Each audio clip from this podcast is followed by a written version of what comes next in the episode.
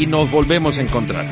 O tendría que haber dicho y nos volvimos a encontrar, porque estábamos signados a recrear nuevamente este espacio para que, de nuevo, como nació aquel y separado en el tiempo por distintas cosas, ahora renazca esta nueva parte o nueva etapa de nos ponemos las pilas, con las pilas recargadas, sí, seguramente, pero bajo el mismo principio.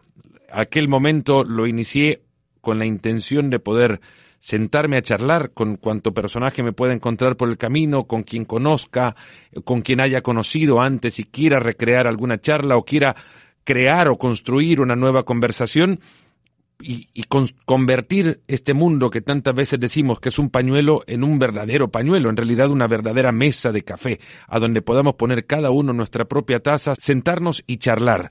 Alguien en la preparación de, esta, de este nuevo espacio y en, la, en el intento de concretar charlas que les puedan interesar a ustedes me decía, ¿y de qué vamos a hablar?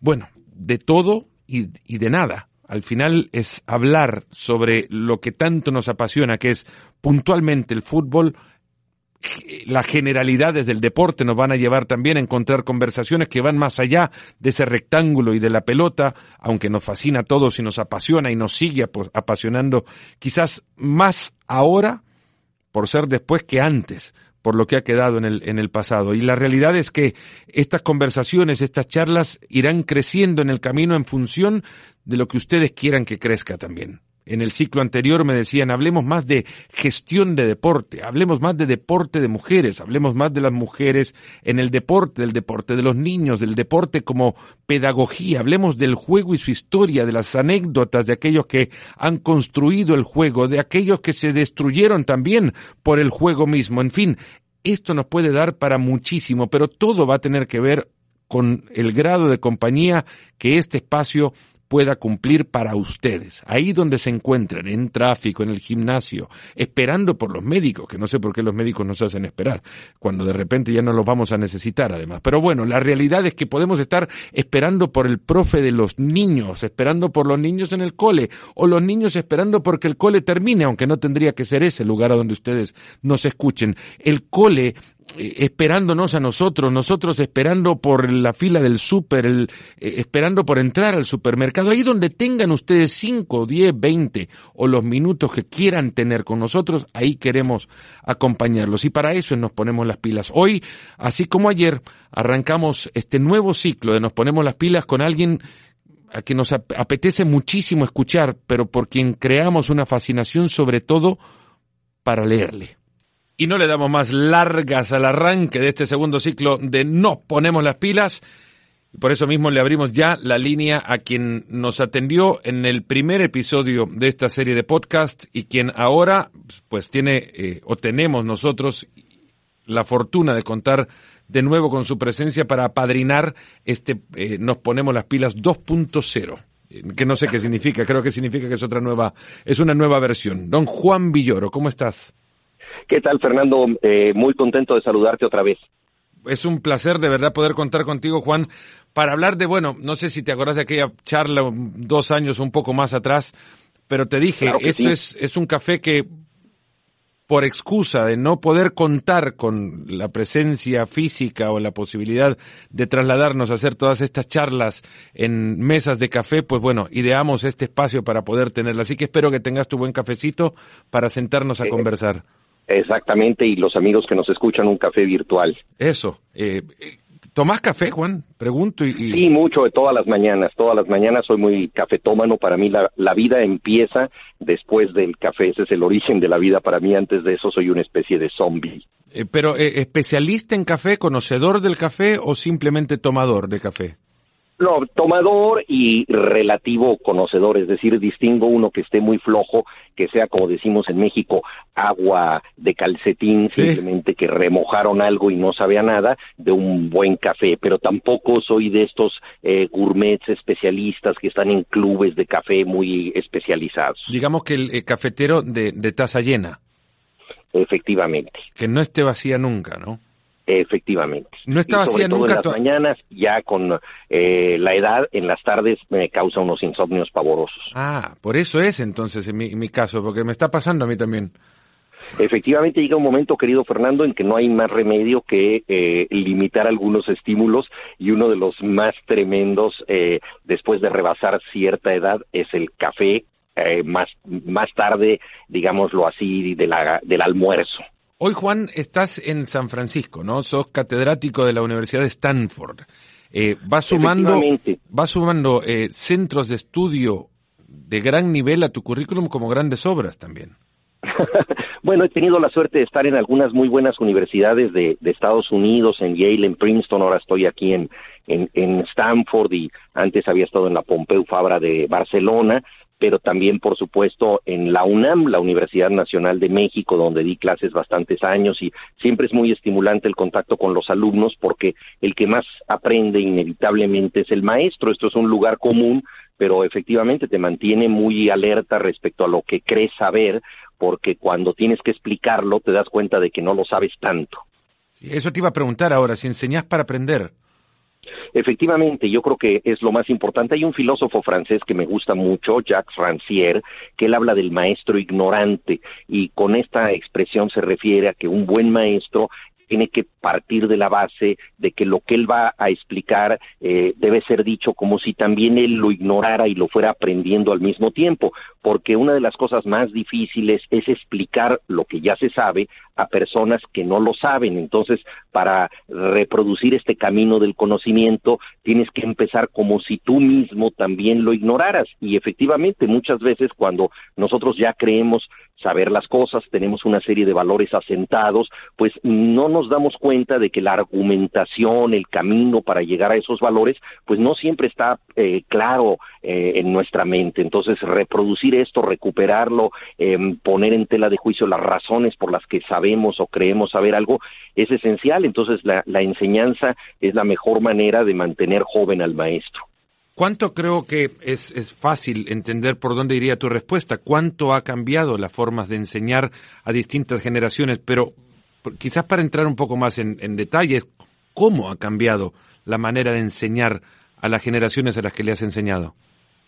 Mira, ha cambiado mucho por la revolución digital, ¿no? Ahora tú te metes a un salón de clase aquí en la Universidad de Stanford y escuchas como una especie de llovizna, que es el tecleo de las computadoras, que todo el mundo está tomando apuntes por este medio. Eh, por otra parte, los estímulos visuales son cada vez más fuertes, entonces muchos profesores acuden al PowerPoint y el umbral de atención de los muchachos es más bajo, pero al mismo tiempo su capacidad de atender de manera dispersa a distintos estímulos es más amplia. Por ejemplo, cualquier joven tiene hoy en su computadora cinco, seis, siete ventanas abiertas y tiene una atención simultánea a estos eh, estímulos, cosa que antes no ocurría de la misma manera. Entonces, la atención a lo largo del tiempo se vuelve más reducida porque la gente está acostumbrada con una lógica como de zapping, de ir de un tema a otro, pero tiene mayor capacidad de simultaneidad. Yo creo que es importante tomar todo esto en cuenta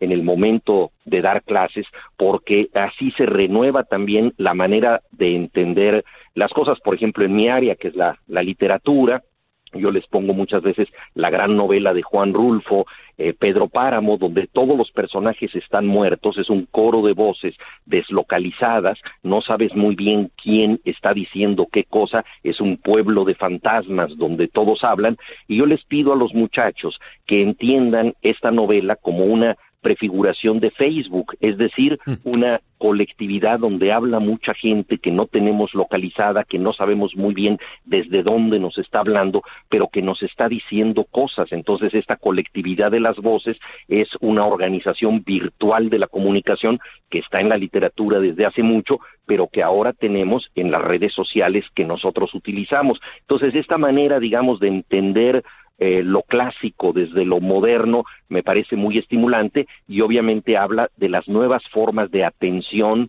y de eh, comprensión y aprendizaje que están teniendo las nuevas generaciones. Estas nuevas generaciones, eh, y creo que vamos camino también acompañándolas en el camino, a, aprendiendo a comunicarnos con estas nuevas generaciones y, desde las nuevas formas de comunicarse también, no son fácilmente entrenadas, si se quiere, para la mayor comprensión de textos literarios largos y profundos, cuando en realidad nos estamos acostumbrando, y me incluyo también, o nos estamos acostumbrando, y lo reafirmo, a leer 280 caracteres y creer que esa es una lectura larga. Sí, vivimos en una era de la impaciencia, ¿no? Todo tiene que ser rápido y todo tiene eh, que ser eh, instantáneo, ¿no? Desde las eh, transferencias económicas que podemos hacer en red hasta los trámites que de pronto hacemos, pues para no sé, para comprar cualquier cosa en, en línea, entonces no, nos desespera de alguna manera tener que tener plazos eh, para aguardar un resultado, ¿no? Pero eh, justamente la vida está hecha de estas negociaciones entre lo instantáneo y lo que tiene que durar en el tiempo. Entonces yo creo que un buen curso debe dar estímulos inmediatos a los alumnos que no que no pierdan este umbral de atención, pero al mismo tiempo debe establecer un plan eh, interesante donde se vaya construyendo una narrativa de largo plazo, es decir, lo que aprendiste en la clase número 6 te ayuda a entender la número 7 y, va hacia la número 8. Es un poco como las ligas del fútbol, ¿no? Que no solamente se trata de ganar ese partido, sino de saber cómo ese partido va a influir en la posición general que tienes en la liga y hacia dónde te va a conducir y la suma de todos esos partidos pues te da el resultado final de una temporada. Por eso es entonces que después del capítulo 9 ya estamos queriendo que el técnico se vaya. Fíjate que depende mucho de las ligas, Fernando. Por ejemplo, en la mexicana y en otras ligas de América Latina que son muy eh, breves, pues eh, la paciencia eh, es cada vez más escasa, ¿no? Cuando un entrenador pierde tres partidos seguidos en un torneo corto, pues ya le pides que haga las maletas y se vaya de ahí. No hay manera de decir que siga probando a este jugador o que eh, recupere el esquema de juego que tuvo en el primer partido. Eh, todo se da contrarreloj y yo creo que ese es uno de los grandes déficits que tiene el fútbol latinoamericano respecto a las grandes ligas europeas, donde se pueden hacer planes a largo plazo y donde al cabo del año eh, pudiste llegar a un resultado que esperabas desde el principio. Entonces, efectivamente, yo creo que las temporadas cortas nos vuelven mucho más ansiosos y estamos pidiendo cambios que, que, no se pueden dar por milagro, ¿no? Eso es, es una, una situación, yo creo que ha, ha debilitado mucho al fútbol en, en el continente. ¿Tus clases son ficción e historia en la novela mexicana? Y, eh, sí, efectivamente. Ficción, periodismo y el arte del, de sobrevivir. Mira, eh, me interesa mucho ver cómo la literatura desde la ficción retoma sucesos reales, no necesariamente a través de la novela histórica, aunque también ese es un tema importante, pero me interesa mucho ver cómo lo que verdaderamente pasa en nuestros países puede ser relaborado, explicado y discutido desde la ficción. Y esto tiene una causa que me parece que es muy eh, concreta y es la dificultad que hemos tenido en América Latina de tener un discurso oficial verosímil, de que verdaderamente nosotros creamos que las cosas sucedieron tal y como nos lo dicen los distintos gobiernos. Eh, en muchos casos importantes de América Latina, la verdadera historia ha quedado como algo secreto que no se ha podido decir en su momento porque fue censurado o porque se construyó una narrativa oficial que lo ocultó. Entonces, ¿de qué manera entendemos nosotros nuestra realidad? Pues yo creo que es muy importante leer las novelas justamente para saber eh, cómo fue, por ejemplo, la Argentina de Perón o cómo fue el movimiento estudiantil del 68 en México que desembocó en la matanza de Tlatelolco, cómo fue eh, la dictadura de Trujillo que eh, Vargas Llosa recreó en la novela La fiesta del chivo, etcétera, ¿no? Entonces yo creo que la novela nos complementa, nos explica una realidad que no se ha podido explicar desde los discursos oficiales porque sabemos que la verdad ha sido muy manipulada en nuestros países. Eh, hay o hubo, hay, o ahora existe todavía evidentemente porque no se ha quemado, gracias a Dios, pero hubo algún momento o algún, eh, eh, alguna obra literaria que nos anticipara este momento en el que ahora nos encontramos, en el que vamos a golpes de, mensajes cortos y agresivos literarias anticipan muchas cosas eh, del futuro. Pensemos, por ejemplo, en la famosa novela de ciencia ficción de George Orwell, 1984, en donde habla de el gran hermano que vigilaría a todos los habitantes. Hoy en día nosotros somos vigilados sin que nos demos cuenta a través de la telefonía, es decir, el, el, teléfono que estoy utilizando en este momento para hablar contigo tiene más información mía de la que yo jamás le he dado a otra persona. Y además esta información no me pertenece a mí, puede ser utilizada y de hecho ya lo está haciendo por personas que pueden desde tener un fin, digámoslo así, no tan terrible de ofrecerme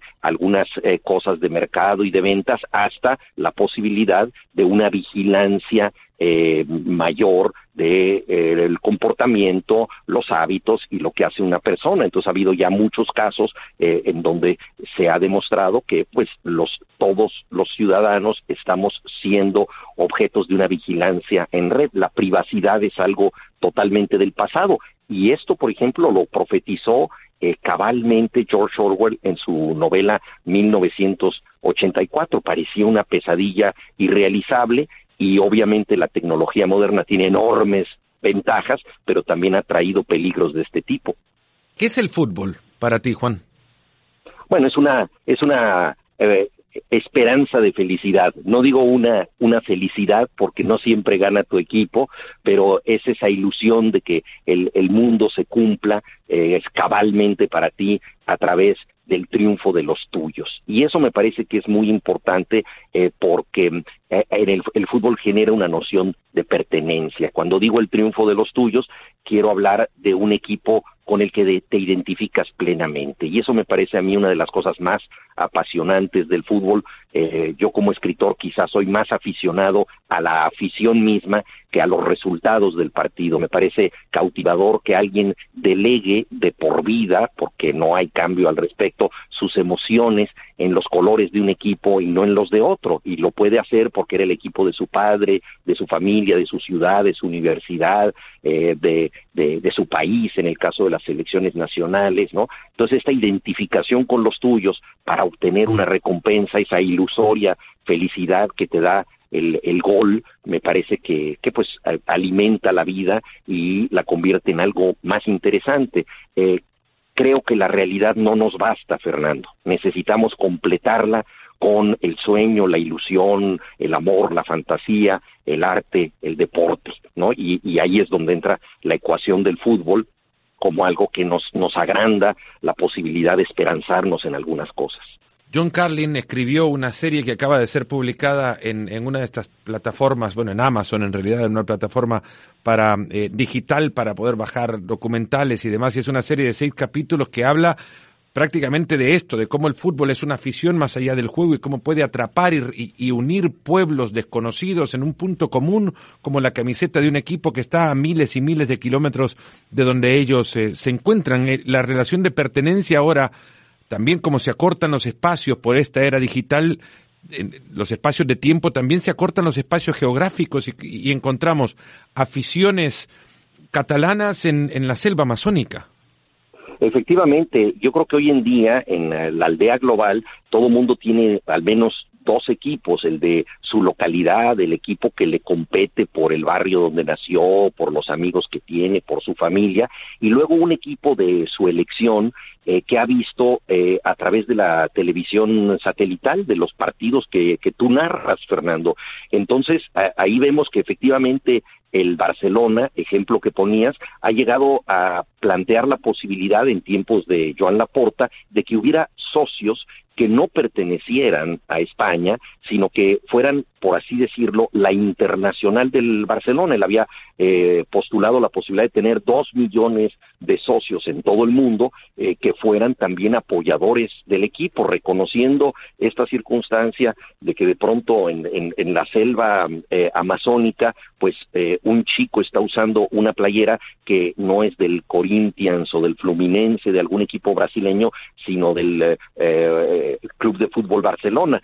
Eh, ese proyecto no, no cristalizó, pero de hecho eh, mucha gente se siente eh, partícipe de los partidos que ve eh, en, en, la aldea global y apoya en, en, incluso en cada liga a un equipo determinado, ¿no? Y este es, desde luego, eh, un nuevo tipo de, de la pasión que, por cierto, pone un poco en riesgo nuestra pasión local, porque ¿qué sucede con un eh, aficionado de una liga bastante débil, donde los partidos no son tan apasionantes, que de pronto tiene la posibilidad de ver la Champions, la, la Premier League, eh, la Serie A de Italia, eh, bueno, pues es, difícilmente ve sus partidos eh, con eh, la misma atención con la que puede ver eh, un Real Madrid-Barcelona, por decirlo así, desde el punto de vista de la calidad futbolística. Entonces, de pronto también tú dices, ¿en qué medida puedo seguir apoyando a mi pequeño equipo local si tengo la oportunidad de ver a estas grandes luminarias en la televisión satelital? ¿A quién le correspondería, Juan, y esto lo, lo, lo habría querido tomar más adelante, pero en realidad es algo que ahora traes en tu comentario, ¿a quién le correspondería llevar esa afición eh, local o regional de nuevo hacia, hacia la cuna de la pasión que es el equipo mío del pueblo y no el equipo mío de otro país. ¿A quién le corresponde atraer aquello? Yo creo que uno de los grandes problemas del fútbol en América Latina es que da muchísimo dinero tal y como está, mientras el negocio sea tan redituable, sin apostarle al triunfo deportivo y apostándole principalmente a lo económico, las cosas se mantendrán como, como siguen. Yo creo que es, es muy difícil que esto cambie porque en México, por ejemplo, tenemos torneos cortos que impiden la regularidad eh, y, y, los planes al, a largo plazo desembocan en una liguilla que son estos estos partidos de ruleta rusa donde puede ganar cualquiera y el que había quedado octavo en la liga de pronto es el campeón eh, al final porque fue el que supo administrar mejor esta guerra de nervios de, de la liguilla. Eh, y esto da mucho dinero es muy redituable y entonces eh, mientras el negocio no sea ganar trofeos eh, sino traspasar jugadores, cobrar comisiones por ello, eh, vender derechos televisivos, pues eh, va a ser muy difícil que eh, haya una asociación entre lo que siente la gente y lo que el equipo le da cambio. Yo creo que muchas eh, aficiones se sienten estafadas por sus directivos. Pensemos, por ejemplo, en uh, la afición argentina, que es una de las más importantes de América Latina, cuando un jugador de 22, 23 años ya está destacando, todos los hinchas saben que será vendido a algún club relevante de Europa. Entonces no hay manera de retener a, a este jugador y, y, y los, los, directivos abusan mucho de estas eh, transacciones y eh, se han desentendido de la pasión de la gente. Entonces, quizá la, la, única manera de recuperar verdaderamente el valor de lo local sería entender que aunque se trata de un fútbol que no puede competir económicamente con el europeo, mantiene ciertos códigos deportivos importantes y apuesta por formar en la cantera a los jugadores, apuesta por eh, entender estilos de juego, apuesta por cosas que respalda la afición eh, y no solamente por llenar la camiseta de anuncios comerciales o interrumpir incluso las transmisiones de los partidos con anuncios y este tipo de cosas tan abusivas que yo creo que han lastimado a la afición. Y también me parece, Fernando, que esto ha tenido que ver en un aumento de la violencia en los estadios de América Latina, porque si los directivos se desentienden de su responsabilidad hacia el club y hacen lo que sea por ganar dinero, ¿por qué los aficionados eh, van a tener que tolerar de manera estoica que suceda cualquier cosa? Ellos dicen, pues si no me acompaña el resultado, si las cosas no salieron como yo quería, pues cobro venganza por mi mano, porque aquí no hay códigos, aquí no hay ética, aquí no hay leyes. Entonces yo creo que todo eso es, es una situación muy grave que, que, que vive el fútbol eh, latinoamericano porque desde luego atenta contra la afición misma, contra la ilusión que puedes tener por tu equipo, porque pues sabes que tarde o temprano eh, algo va a pasar que, no sea positivo, ¿no? Que sea más bien eh, algo que agravie al equipo por intereses económicos.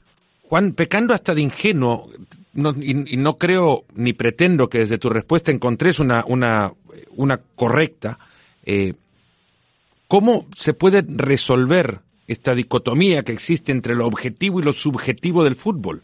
Que la comparación nos lleva obviamente a caer en estas dos avenidas que parecen eh, imposibles de unir por un puente alguno que surja, quizás puede surgir desde tu respuesta, a mí se me hace difícil eh, cuando una avenida está construida por números y la otra por la subjetividad que nos arrastra a creer que un jugador es mejor que otro porque nos hace reír más que el otro.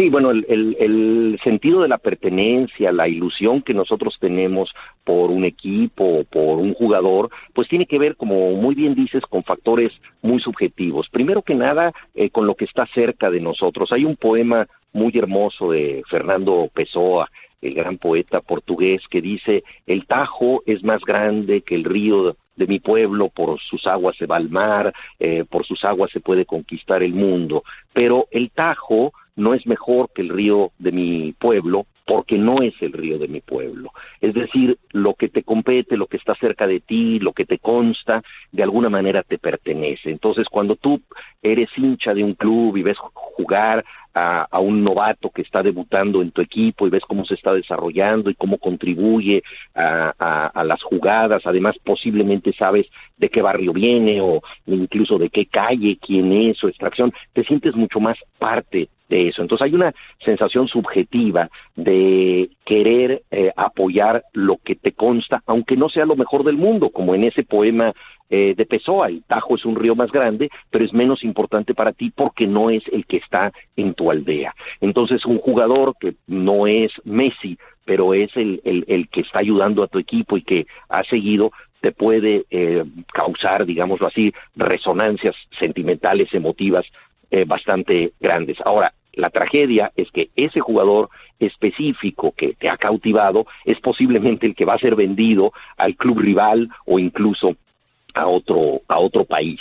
Entonces yo creo que, en el fútbol eh, se dan estas circunstancias y algunas de ellas son inevitables. Es lógico que un jugador quiera prosperar y quiera seguir más adelante. Pero si tú sientes que hay un proyecto en tu equipo en donde ese jugador que se va a ir es sustituido por uno equivalente y se sigue apostando al mismo estilo de juego, a lo que puede dar eh, ese club, yo creo que, que, sientes mayor cercanía afectiva y respaldas más a tu equipo que si eh, simplemente eh, estás ahí ante un mercado de venta de jugadores, ¿no? Entonces esto, esto es una de las cosas eh, fuertes. Incluso podemos decir eh, que esto sucede con los jugadores extranjeros que llegan a los clubes. Por ejemplo, mi equipo, el Necaxa, ha tenido recientemente, pues por eh, un vínculo económico bastante claro, jugadores eh, que llegan de Chile, especialmente de la U de Chile, llegan al Necaxa, se establecen ahí y el Necaxa, que es mi equipo, les ha servido meramente como una vitrina.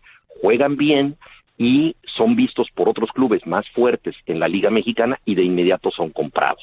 Entonces, cuando tú ves una operación de este tipo, eh, tú no puedes ilusionarte con ese jugador chileno que ha llegado, que apoya durante una temporada a tu equipo, que te está gustando, es alguien que ya se está aclimatando, asimilando a la ilusión de la gente y sabes que está ahí exclusivamente en una especie de showcase, de escaparate para ser vendido a otro eh, club. Esto es lo que pasa en el fútbol. Entonces, si tuviéramos nosotros una lógica un poco distinta de eh, asimilación de jugadores y sobre todo que se pensara en que lo importante en los equipos es el triunfo deportivo o el estilo de juego y no necesariamente la compraventa y el traspaso de piernas, pues eh, creo que habría una mejor relación entre la ilusión de la gente, la afición que tenemos por el juego y lo que nos dan los clubes a cambio. Y por supuesto que esto cambia de equipo en equipo y hay, hay clubes que tienen una gestión extraordinaria y otros que no la tienen. ¿no?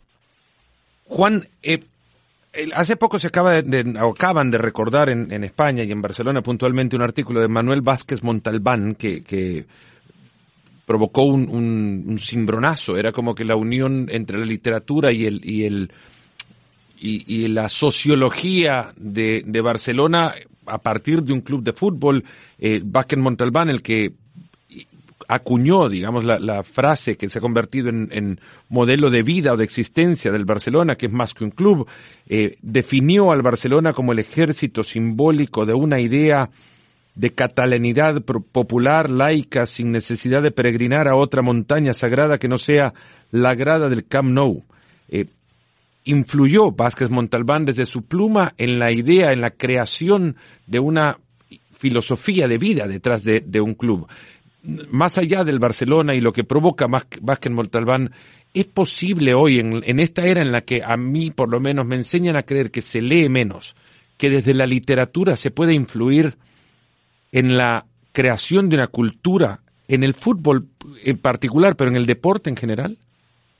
Sí, volvemos al tema que mencionábamos, que es el sentido de pertenencia y, eh, digamos, la creación de identidades pasa por la palabra, pasa por los discursos, pasa por la música, el cine, eh, el arte en general y la literatura no es la excepción. Entonces es muy difícil que desde un libro se cambie eh, toda la idea eh, que una nación o que una ciudad tiene eh, de una actividad como, como el fútbol, pero sin duda un escritor como Manuel Vázquez Montalbán contribuyó a que el Barcelona fuera visto como más que un club, ¿no? Cuando están eh, las gradas vacías, tú las, las has visto en tus transmisiones ahí en el Camp Nou, eh, en las gradas dice más que un club, ¿no? Eh, que es justamente esta idea de que cuando los nuestros salen a la cancha, esos 11 jugadores representan algo más que un deporte, nos representan a nosotros. Y durante mucho tiempo, especialmente en los años duros del franquismo, el catalán fue un idioma proscrito que solamente se podía hablar en pocos espacios públicos. Uno de ellos era el Camp Nou, por eso eh, Vázquez Montalbán lo definía como el ejército desarmado, ¿no? de Cataluña, que de alguna manera mantenía viva la ideología de una eh, nación eh, que estaba siendo sometida por una dictadura y yo creo que esto fue muy muy importante. Hay que decir que también Vázquez Montalbán relativizó, digámoslo así, todo independentismo. Él un poco en broma decía que lo que mantenía unida a Cataluña con España no era la ONU, sino la UEFA, porque si el Barça se fuera de la Liga Española ya no jugaría el famoso derby contra el Real Madrid, tendría que jugar contra el Girona, contra el Sabadell, contra equipos muy menores y perdería todo el encanto de enfrentar estos grandes rivales. Entonces él decía, bueno, la independencia no es posible por razones futbolísticas. Era un poco una broma que, que él hacía, quién sabe qué es lo que pensaría ahora del independentismo catalán, pero sin duda alguna él contribuyó de manera muy fructífera a que el equipo fuera visto como algo más eh, que eh, una unión de once personas que están sudando en una cancha se trataba de los representantes de, un proyecto de vida, de un proyecto de nación eh, que estaba siendo eh, sojuzgado en, en, los tiempos de, la dictadura y, yo creo que en ese sentido eh, su literatura fue esencial para entender esto.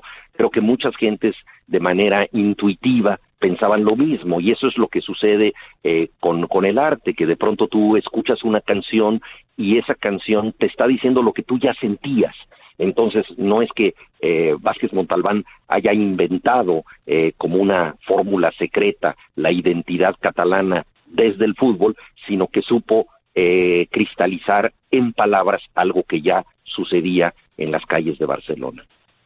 En palabras escribiste, eh, bueno, un libro que terminó siendo referencial para muchos amantes de la literatura y el fútbol, algo que nos tratamos de abocarnos a ello eh, en, los casos en los que surge, que no surge con mucha frecuencia, pero eh, lo de Dios es redondo en el 2006 fue, un, fue, un, boom. ¿Hasta dónde te llegó a sorprender el alcance que tuvo este libro?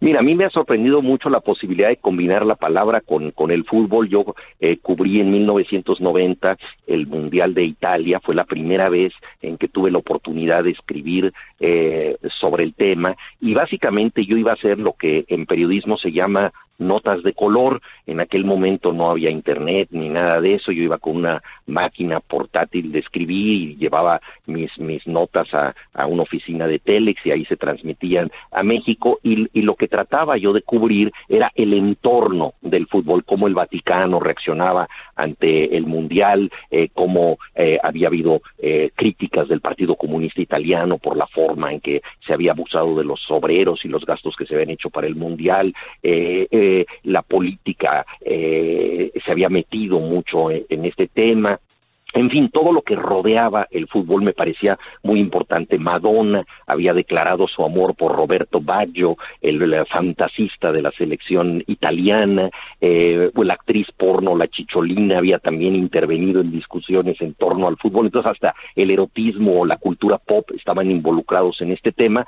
Y escribí unas notas, pues, con la enorme eh, felicidad de poder ser partícipe de, de un mundial. Para mí era simplemente una afición y mi sorpresa fue grande cuando me, pidieron seguir escribiendo eh, de estos temas y desde luego que, que para mí ha sido muy grato poder combinar dos formas de la pasión, que es eh, mi, amor por la literatura con mi, con mi amor por, por el fútbol, ¿no? Y, y sobre todo tratando de vincular eh, la manera en que la gente se interesa en el fútbol. Eso a mí me parece que es lo más apasionante, ¿no? Como alguien que, que puede ser eh, el más eh, de los oficinistas, una persona totalmente tranquila, eh, de lunes a viernes, de pronto el domingo se pinta la cara con los colores de su equipo y es el más desaforado de los hinchas en un estadio. ¿Qué tiene cada uno creo que conoce para transformarse así y qué le da el fútbol para que eso suceda? Cada uno que esté escuchando en este momento conoce a ese personaje, ¿no? Así que si ustedes han llegado hasta ahora a escuchar, escríbanos un tweet en la dirección de a la mía, si quieren palomo-espn, ya le voy a preguntar a, a Juan si, si sigue conviviendo en la en la jungla de la tuitósfera eh, pero que nos digan a quién le recuerda esta frase, porque yo tengo perfectamente ya eh, imaginado, no imaginado, ya visualizado quién es ese personaje serio, eh, no oficinista en su caso, pero serio, que no uno, uno no imaginaría actuar de la forma en la que actúa, transformado en un aficionado al fútbol. si Dios es redondo, el fútbol el fútbol nos, nos autoriza a, darnos vacaciones de nosotros mismos, ¿no? Es decir, a dejar de ser las personas que formalmente tenemos que ser o que socialmente estamos obligadas a ser y, y, en ese sentido tiene algo de liberación todos nosotros hemos abrazado en los estadios a personas totalmente desconocidas que nos quisieron muchísimo durante unos segundos porque nuestro equipo había anotado un gol. Entonces esa colectividad afectiva que de pronto se fragua en un estadio em, permite que liberemos una serie de tensiones que tenemos dentro y ahí hay este efecto maravillosamente catártico que puede tener el fútbol. Si Dios es redondo, Juan, ¿quién es su hijo en la tierra? bueno, eh, Dios es redondo, pero precisamente por serlo, vota como le da la gana y, hace, como dicen algunos locutores, un extraño, ¿no? Y, no siempre nos concede eh, las recompensas que nosotros eh, quisiéramos, ¿no? Entonces, confiamos en que Dios, siendo redondo, llegue a nuestras manos, ¿no? Y, y nos brinde recompensas, pero en ocasiones el balón llega ponchado o no llega a nosotros o nos hace una jugada rara, ¿no? Entonces, esta forma del destino que, es el balón, pues creo que también tiene que ver con, con, con esas deidades que, que han acuñado todos los sistemas de, de creencias, ¿no? Y por supuesto que no hay Dios sin su contraparte, que es eh, el diablo, ¿no? Y desgraciadamente en el fútbol, pues hay muchos aspirantes a, a Mefistófeles, ¿no? Desde los directivos, este, ciertos árbitros que perjudican a nuestro equipo, etcétera, ¿no? Los que promueven el dopaje, eh, y bueno, y las muchas lacras sociales que también tiene el fútbol. Hasta este momento hemos hablado de sus virtudes, pero también el fútbol, pues en muchos momentos ha sido espejo de los problemas que tienen las sociedades. No los genera el fútbol, pero los refleja y en ocasiones los acrecienta, ¿no? Y me refiero al racismo, la xenofobia, el machismo y, la discriminación en general. Estos temas quizás pudieron también en algún momento eh, de, la historia eh, alejar a los intelectuales del fútbol. Bueno, durante mucho tiempo se consideró que el fútbol pertenecía al populacho y que no debía em, distraer demasiado a los artistas que debían aspirar a lo sublime y tratar de llevar a la gente a otras formas de la representación más elaboradas. Pero el fútbol se convirtió en el espectáculo más importante, mejor organizado y repartido en el planeta. Entonces, ¿cómo vamos nosotros a entender esta época si no entendemos la manera en que la gente se divierte en ella. Y el, el, el, fútbol yo creo que está ahí para ser analizado. Me parece que sería em, absurdo pensar en este tiempo sin eh, toda la cultura del ocio, la cultura del espectáculo em, y por supuesto todas las derivaciones económicas, sociales, eh, eh, simbólicas, incluso religiosas que tienen eh, los deportes masivamente vistos. Entonces, yo creo que el fútbol amerita la reflexión, no necesariamente todo mundo debe hacerla, pero creo que hoy en día, afortunadamente, con gente como Vázquez Montalbán, Eduardo Galeano, etcétera, se rompió el prejuicio desde la buena literatura de fútbol y creo que sanamente ahora esto se, se discute y quizá incluso de pronto ya hay una inflación al respecto y quizá se discute incluso demasiado desde la letra escrita.